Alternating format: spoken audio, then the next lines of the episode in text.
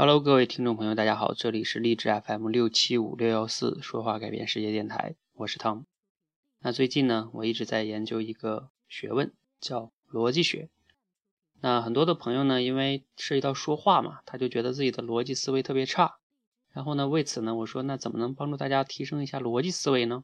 为此啊，我就专门研究了一些逻辑方面的书籍啊和一些方面训练的东西。那最近呢，颇有成果哈。那我发现有一个挺好玩的东西，就是让大家去做一些逻辑思维的烧脑题哈。那今天呢，就简单的给大家分享一个比较烧脑的逻辑思考题，请听题：说如果昨天是明天的话就好了，那么今天就是星期五了。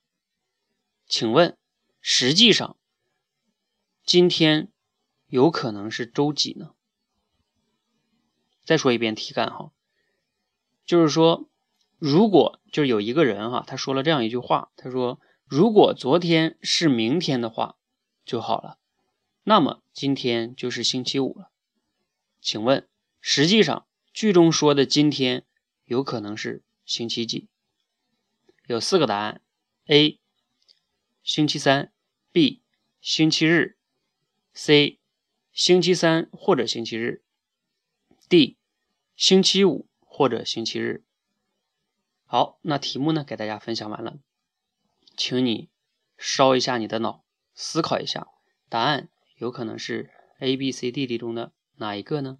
你可以在节目下方留言，然后呢，我们来一起交流，一起来。你可以不不光说上你的那个答案哈，你要说一下你为什么选择那个答案的理由，要不然这个体现不出来你的逻辑思维。我哪知道你是蒙的还是猜的，对吧？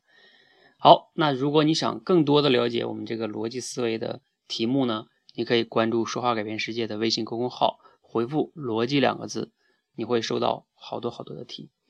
好，那今天的分享呢就到这里哈，让我们一起开始逻辑思考之旅，来一起烧一烧脑吧，谢谢。